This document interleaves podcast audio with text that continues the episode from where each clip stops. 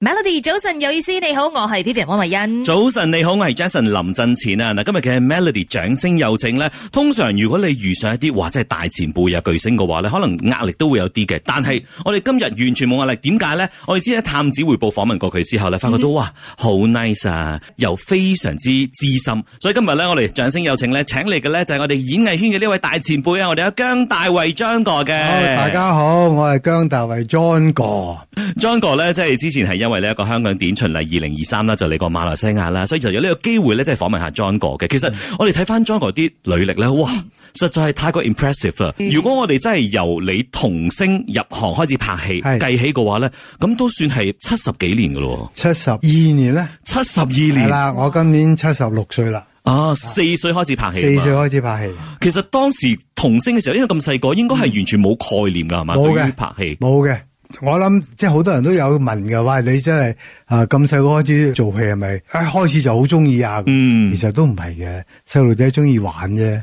四歲嗰陣時真係唔知乜嘢都唔識添啦，咁啊到到大個啲啦，可可以唔使翻學喎，大佬，可以拍戲可以賺下錢喎，係嘛？嗰陣時唔可以講係入咗行，根本就係好似細路仔玩咁啫嘛。啊嗯，到幾時先至正式覺得話哦，我係中意呢一份工嘅，我中意呢一個環境嘅。咁啊，當然真係我哋都知道啊，演藝世家啦吓，無論係即係兄弟啊、爸爸啊、媽媽都好啊，即係成個家庭嘅背景咧，就已經俾好多其他人咧係有嗰個 privilege 去係啦知道誒，究竟娛樂圈係點樣噶，拍戲係點樣，拍廣告係點樣噶。係，其實我哋做呢一行咧，係好多人都想入呢一行，但係可以話俾大家聽，呢一行咧係好特別嘅。我哋需要等時間嘅，嗯，等機會嘅，等你個運氣嘅。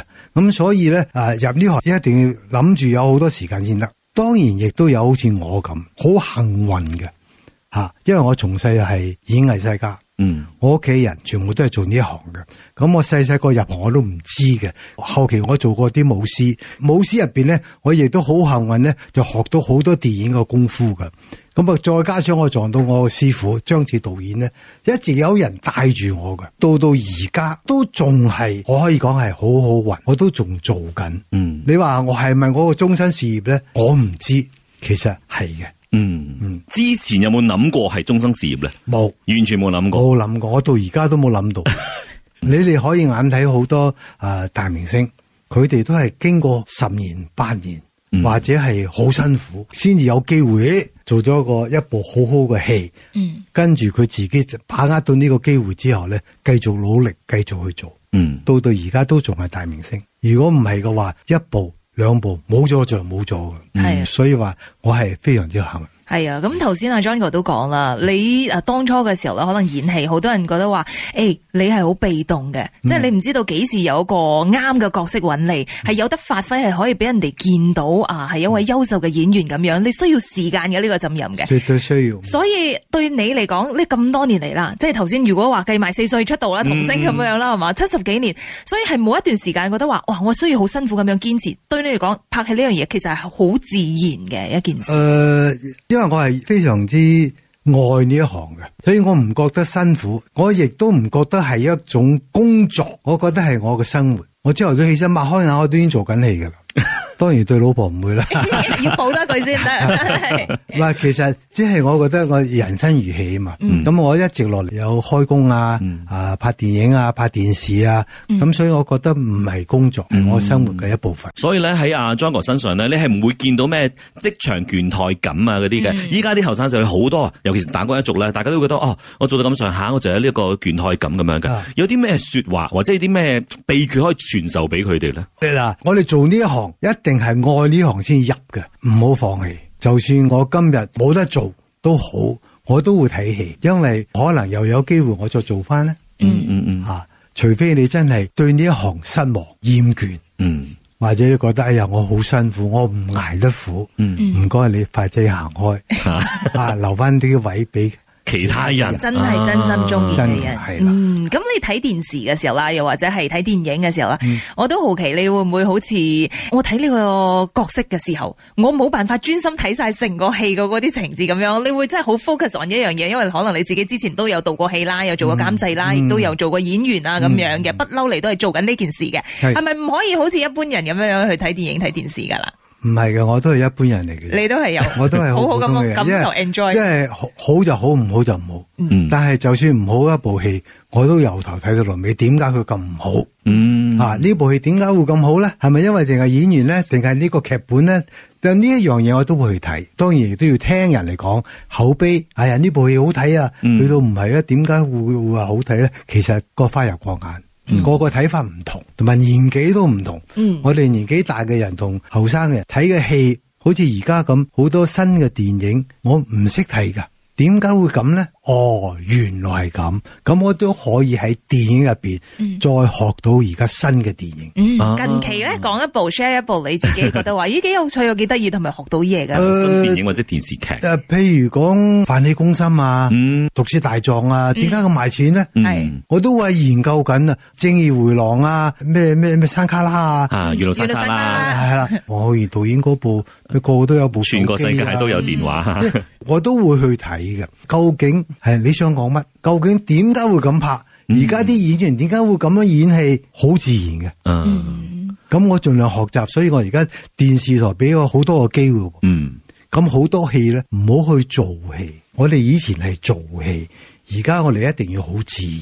就算講一句對白都好，寫嗰陣時好對白嚇，我哋改為口語化。咁呢樣嘢咧，做到老學到老咧，係好過癮。以前係點樣學做戲㗎？佢係有一個好似當然訓練班咁樣啦，但係係咪有啲 formula 定係話哦？如果你見到咁嘅橋段，或者係啲 bracket 入邊寫啲乜嘢指示嘅話，係有咪即啲咩係表情你就要做足咁係樣咪，咁定係點㗎？嗱，我咧就未入過訓練班嘅，因為我屋企已經 就係一個訓練班啦。咁，但係咧我就覺得劇本係死嘅，人係生嘅。嗯而家個做緊訪問，你要咁樣回答嘅。嗯但係我哋而家現場，你叫我好認真咁回答，我係唔識做嘅。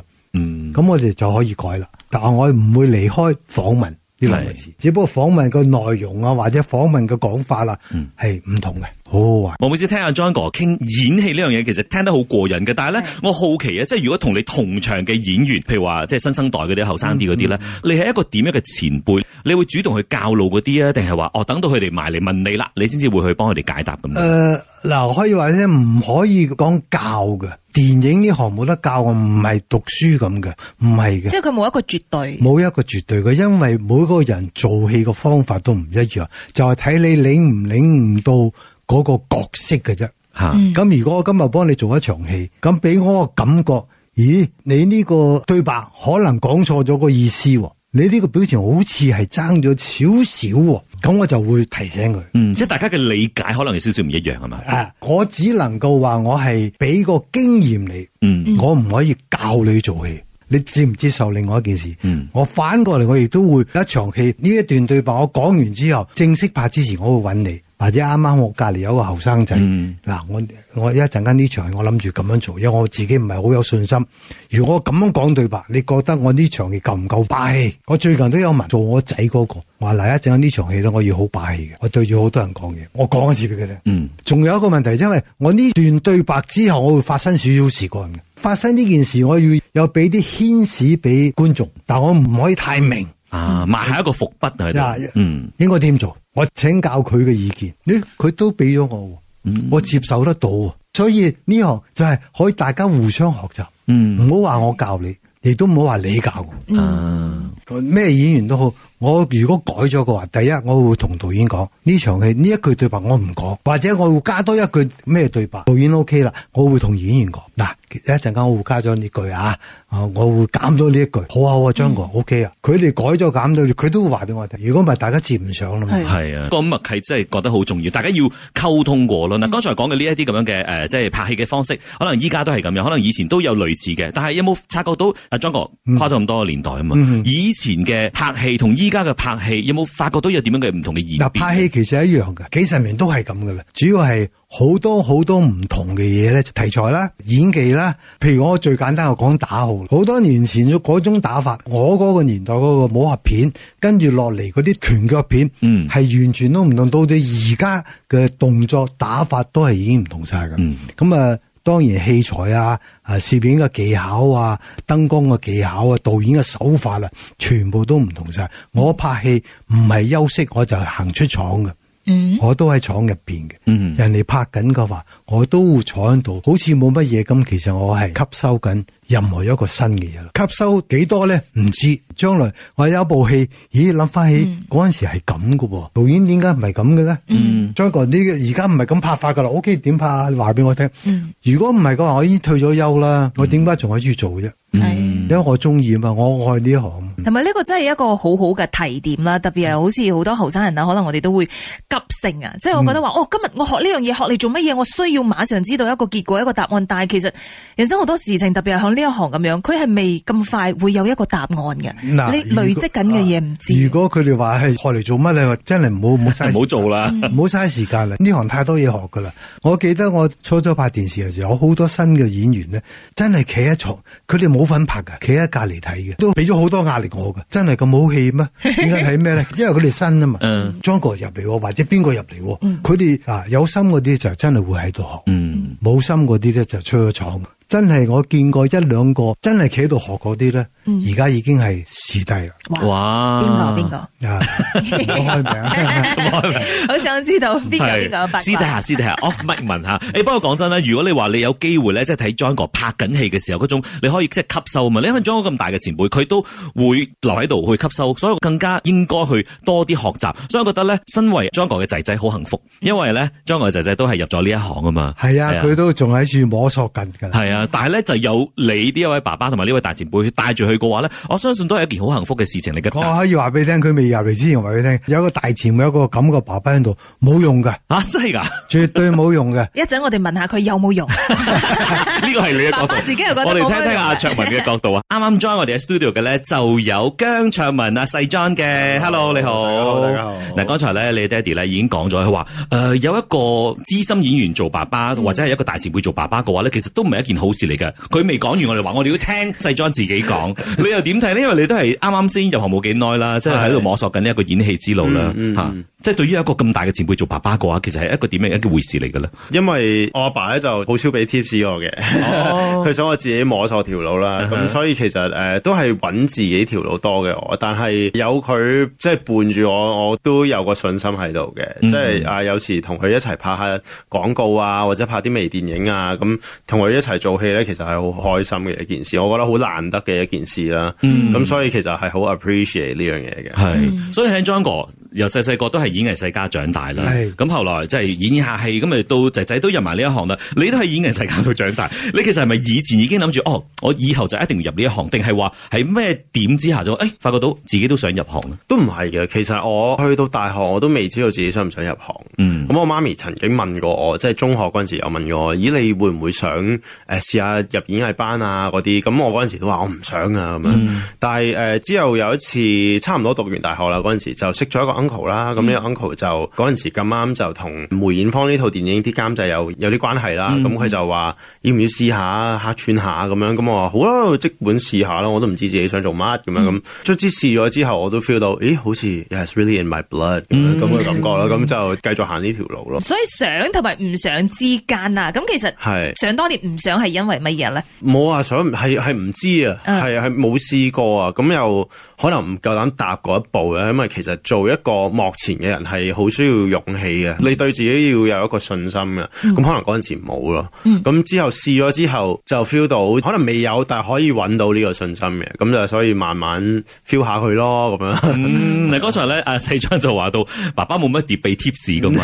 嗱，我哋依家咧就喺節目裏面啊嘛，所以有冇咩 tips 阿 John 哥可以即係傳俾阿仔仔嘅咧？冇 tips 嘅，係要自己去揾嘅，自己做嗰個角色或者做乜嘢都好啦，係要自己揾下適唔適合自己。做戲只有一句啫，自然嘅啫，唔好做戲。咁點樣評價細裝到目前為止嘅，無論係之前參賽又好，或者參演客串都好咧哇嘅表現，哇！咁緊張啊要嚟到我咪我哋呢害個我咪害節目咗你啊！睇下點講咯， 你我覺得就係佢好大膽啦，居然可以咁樣入行啦。